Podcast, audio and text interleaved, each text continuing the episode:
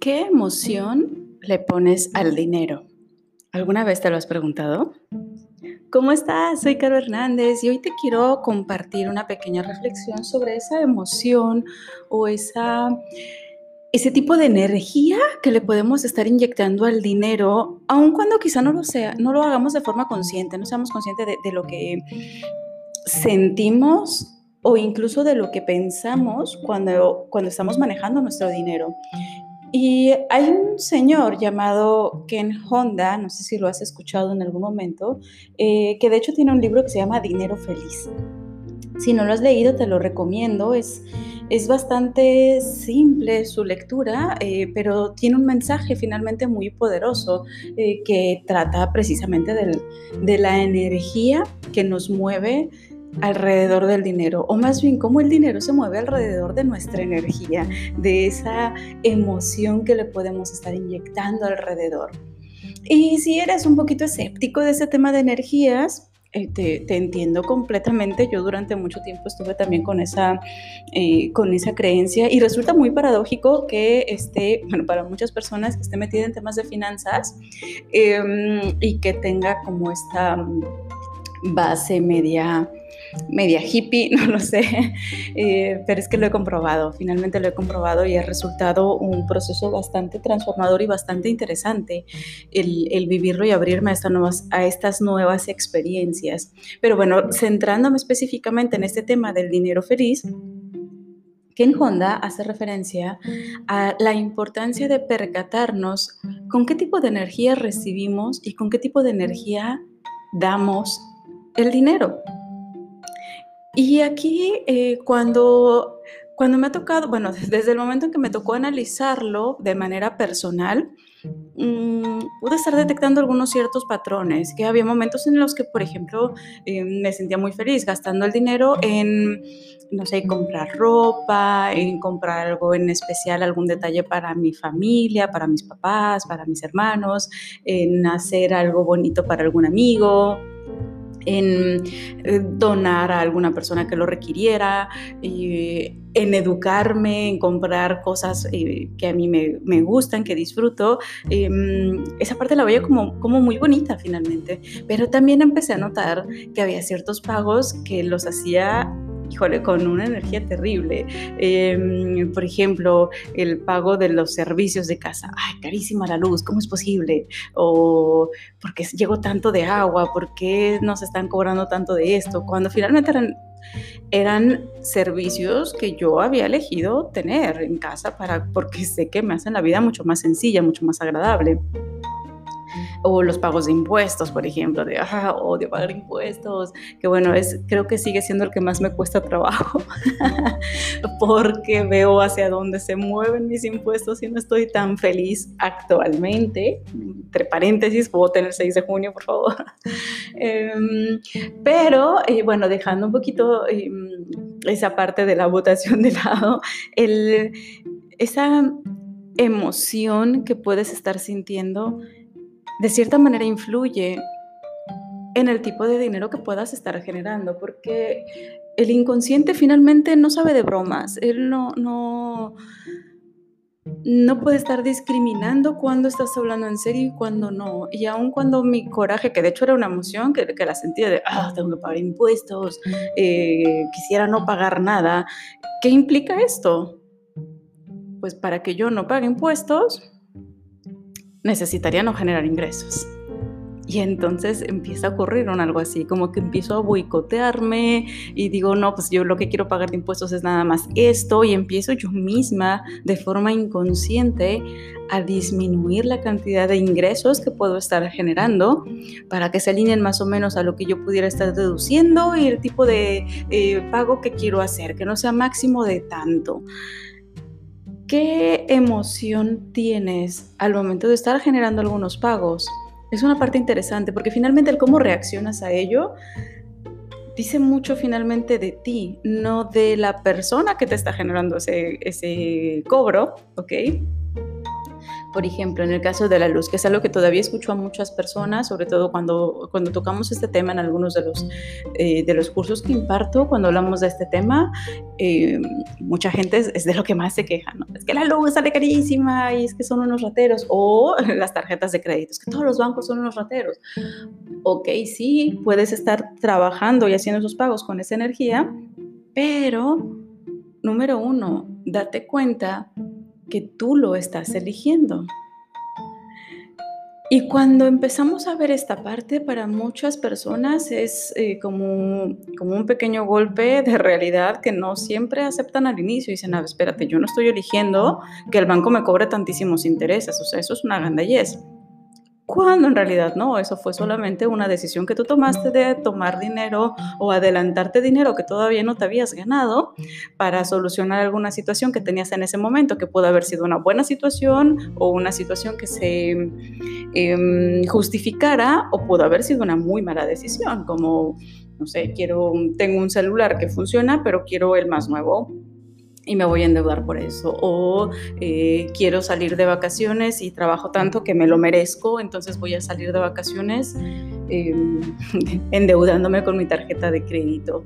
Cuando si no te las has podido pagar de, contado o por adelantado, entonces todavía no te las has ganado. No se trata de que es que me he esforzado mucho, se trata de que seas inteligente con tu dinero finalmente, que lo puedas estar utilizando y apartando para ello. Pero todo ese tipo de decisiones que podrían haber sido como muy poco útiles o de poco impacto en tu vida, como pues me voy a ir de vacaciones un fin de semana y regreso y regreso incluso más estresado porque tengo toda la deuda. Entonces no, no fue tan útil, no fue tan práctico, no fue tan inteligente quizá. Y estoy haciendo los pagos de mi tarjeta con coraje. ¿Ok? Eh, siento que la quincena no me dura porque estoy haciendo estos pagos con, con, coraje finalmente. Cuando fui yo quien tomó esa decisión y fui yo quien tomó la decisión de tomar ese préstamo incluso sin informarme claramente del tipo de interés que me iba a estar generando. Y esta es una parte que cuando la empiezo a comentar, a muchos les empieza a chocar, porque se dan cuenta que sí es cierto, los bancos son muy gandallas pero tú estás eligiendo estar ahí. Tú estás eligiendo estar ahí, tú elegiste, es más, tú llenaste un formato para decir, sí, yo quiero esta tarjeta. Tú firmaste un contrato con todas las condiciones y no te detuviste a leerlo porque qué flojera la letra chiquita o porque siento que la persona me está viendo con cara de necesito atender al siguiente. Da igual, el que Da igual lo que te haya hecho no haberte enterado y documentado. La realidad es que tú lo elegiste así.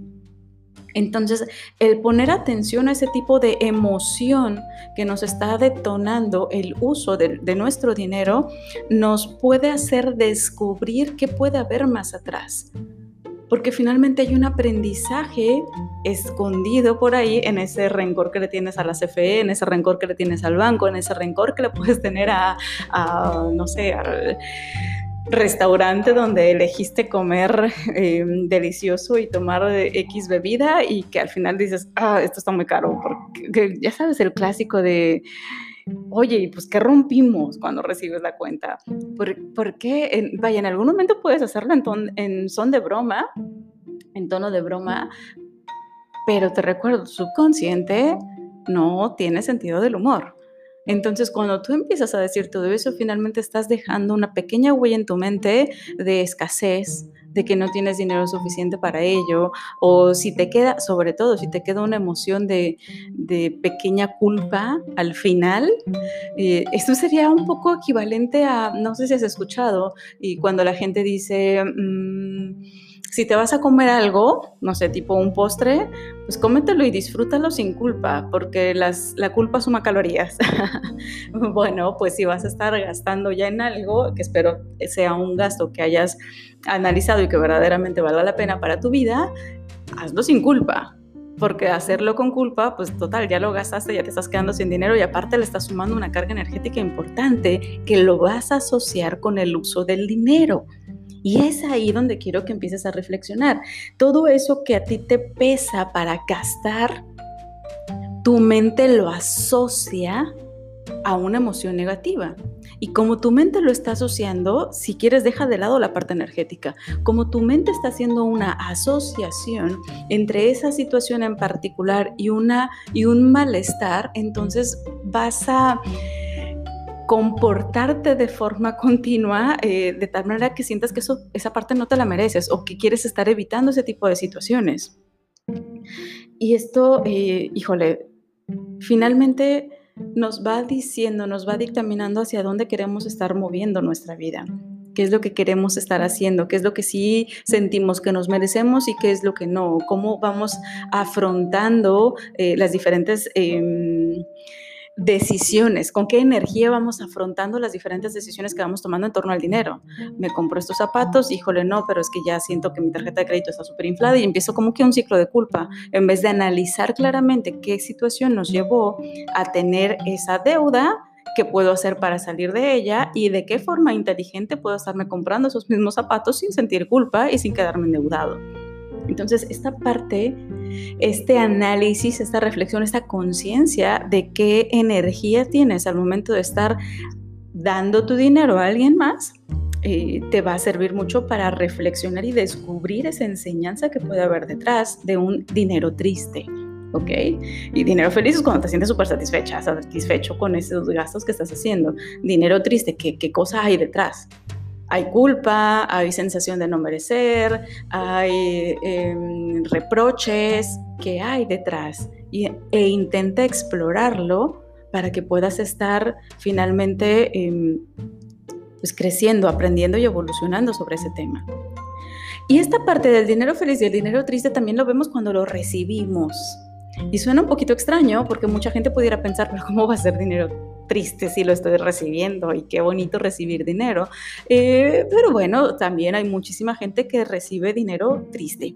Y cuando recibimos dinero triste, por ejemplo, si eres empresario o emprendedor y estás aceptando un super mega descuento de un cliente solamente para que te compre y cuando estás ejecutando tu servicio o entregando tu producto, hasta te pesa darlo y dices, híjole, es que este señor es bien gandalla, es que ¿por qué me está haciendo eh, que le esté ofreciendo esto en este precio? Y lo haces con una emoción negativa, recibes el dinero y dices, híjole, pues como el meme, ¿no? Lo acepto, me ofende muchísimo, pero lo acepto. Ese tipo de, emoción también esconde una enseñanza. ¿Por qué lo estás aceptando? ¿Qué, mm, ¿Qué, tanto te estás valorando a ti misma, a ti mismo? ¿Qué tanto estás eh, dispuesta o dispuesto a defender o a notar el valor de lo que haces, de lo que generas, del servicio que ofreces? También ocurre mucho cuando, por ejemplo, si estás trabajando para alguien más y te dan tu pago semanal, quincenal, mensual, y sientes que estás esforzándote más, mucho más de lo que estás recibiendo y hasta te da coraje y dices, ay, este jefe miserable, mira lo que me paga, mira lo que me da, eh, no le vaya a perder. Todo ese tipo de emociones finalmente implica estar recibiendo dinero triste.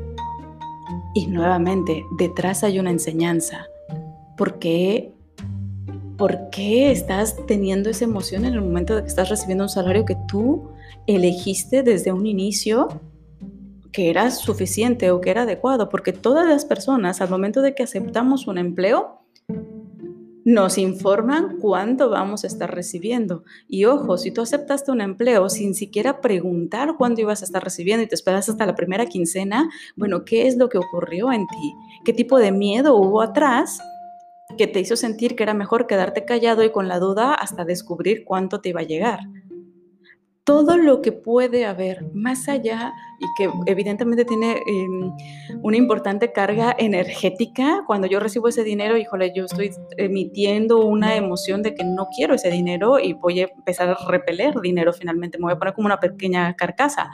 Eh, pero Nuevamente, si no crees tanto en esa parte energética, finalmente si hay conductualmente una emoción que te está jalando, que tu cuerpo te está gritando en ese momento a través de esa sensación de no sé, puede ser de humillación, de, frustración, de coraje por el, el, dinero que estás recibiendo en ese momento y decir, híjole, yo valgo más que esto, ¿por qué me están pagando así?